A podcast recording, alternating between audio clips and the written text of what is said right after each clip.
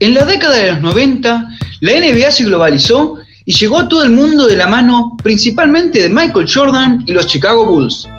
Y en aquella década podemos destacar dos finales en particular, dos batallas entre dos grandes rivales.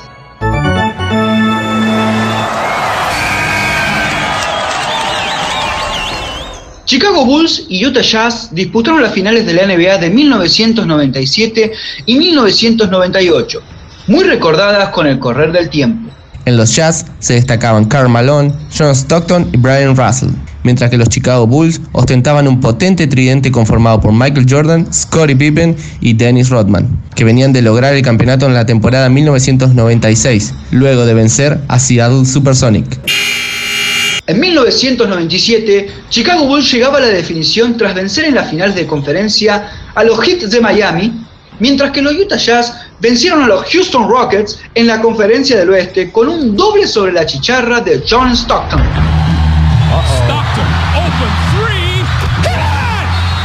John Stockton sends the Utah Jazz to the NBA Finals. Las finales de 1997 se jugaban al mejor de siete partidos y Chicago tenía la ventaja de jugar cuatro de ellos como local. Esta noche, los Utah Jazz y los Chicago Bulls, los dos mejores equipos en el planeta, comienzan su lucha por el campeonato.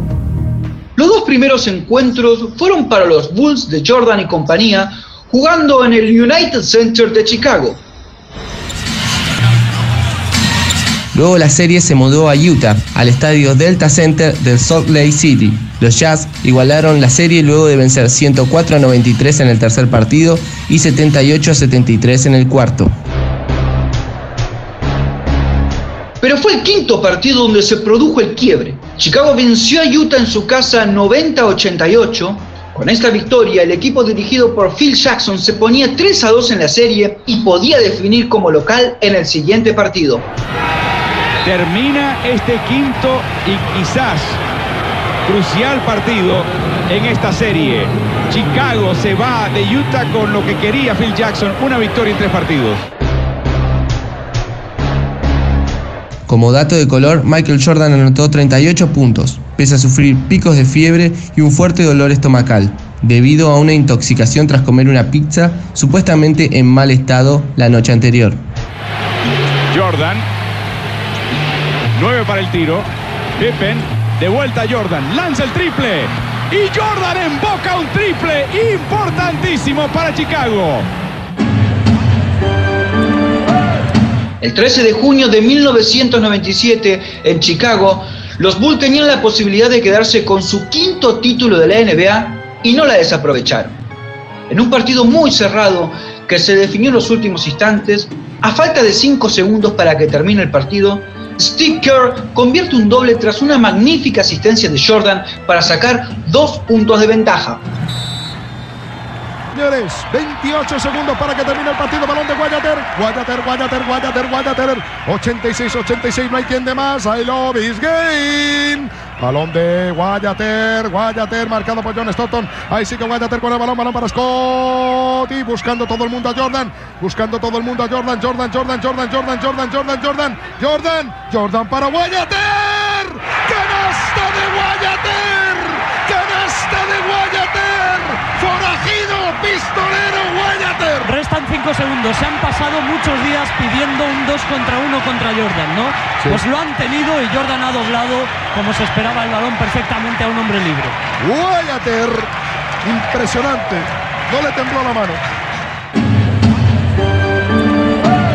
Y en la última jugada, luego de un tiempo muerto pedido por los Jazz, Scottie Pippen roba un balón y se lo da a Tony Kukoc para que defina el partido, la serie y la final para los Bulls. 90-86 fue el resultado final con el que los Bulls obtenían su quinto título de la NBA. Pero ahora Utah tiene el balón y tiene el tiro todavía en sus manos. Cinco segundos por jugar en este sexto partido. Es Stockton o Malone. Busca el desmarque Stockton. Se equivocan. El balón suelto. Pippen a Kukoc. Kukoc la vuelca. Seis décimas segundo y Chicago consigue su quinto campeonato en siete años. Victoria para los Chicago Bulls frente al Utah Jazz en seis partidos. Pero al año siguiente se volverían a ver las caras en la definición de la temporada 1998. Utah había barrido a los Lakers en las finales de la conferencia este y eran los candidatos a quedarse con el anillo, mientras que los Bulls habían luchado mucho para vencer a Indiana Pacers y llegaban más debilitados tras una post-temporada con problemas entre jugadores y dirigentes. Los Bulls no parten como favoritos. Sí, el equipo de la década, ¿no?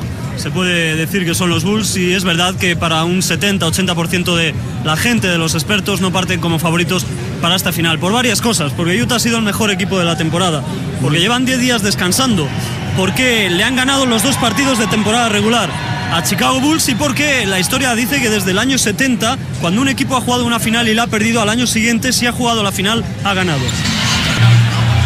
Esta vez la localidad favoreció a Utah Jazz, con la posibilidad de jugar cuatro partidos de los siete como local. Pero los Jazz no pudieron aprovechar esa ventaja y tras los dos primeros enfrentamientos jugados en el Salt Lake City, la serie quedaba igualada 1 a 1. Las finales se trasladaban a Chicago y los Bulls apabullaron a Utah en el tercer partido con un fulminante marcador de 96 a 54 y en el cuarto enfrentamiento ponían la serie 3 a 1 tras una victoria 86 a 82. Todo parecía indicar que los Bulls obtendrían su sexto título de la NBA al partido siguiente, también jugado en el United Center en Chicago. Pero los Jazz demostraron por qué estaban en las finales y vencieron al equipo de Jordan y compañía por 83-81. Ahora la serie estaba 3 a 2 en favor de los Bulls, pero los dos partidos restantes se tenían que jugar en Utah. Faltando 40 segundos para que termine el partido, Utah tenía una ventaja de 3 puntos gracias a un triple de Stockton. El cartero va a tirar. Le hacen doble equipo. Aquí está Stockton. Vuelve a intentar uno de tres. ¡Entra triple de Stockton! ¡Uf! ¡Qué canasta de Stockton! ¡Válgame Dios! ¡Tremendo triple de Stockton!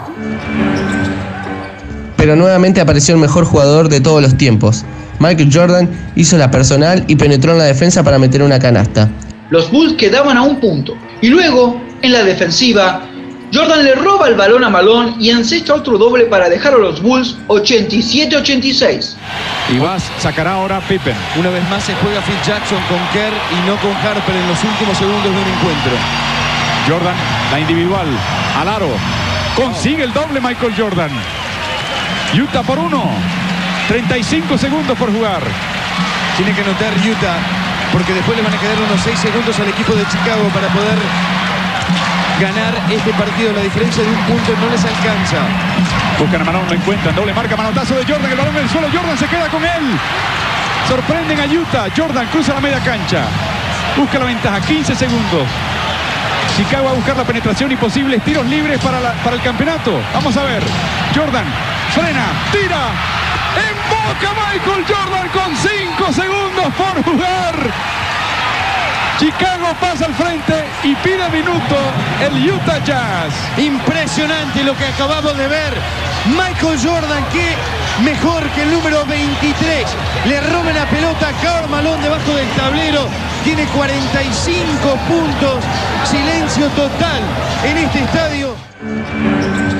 En la siguiente jugada, con Utah Jazz a la ofensiva, John Stockton no pudo marcar y los Bulls ganaban su sexto título de la NBA, el tercero consecutivo, convirtiéndose así en leyenda del básquet mundial y logrando lo que ningún otro equipo había podido hacer. Balón para John Stockton. Stockton con el balón de Stockton. Stockton, Stockton. Stockton. Se ha salido. Stockton. Stockton. Sexto. El sexto. El sexto. El sexto ha caído. Chicago campeón. Sexto anillo. Extraordinario. Sensacional. Dios volvió a disfrazarse de jugador de baloncesto. Grandes rivales.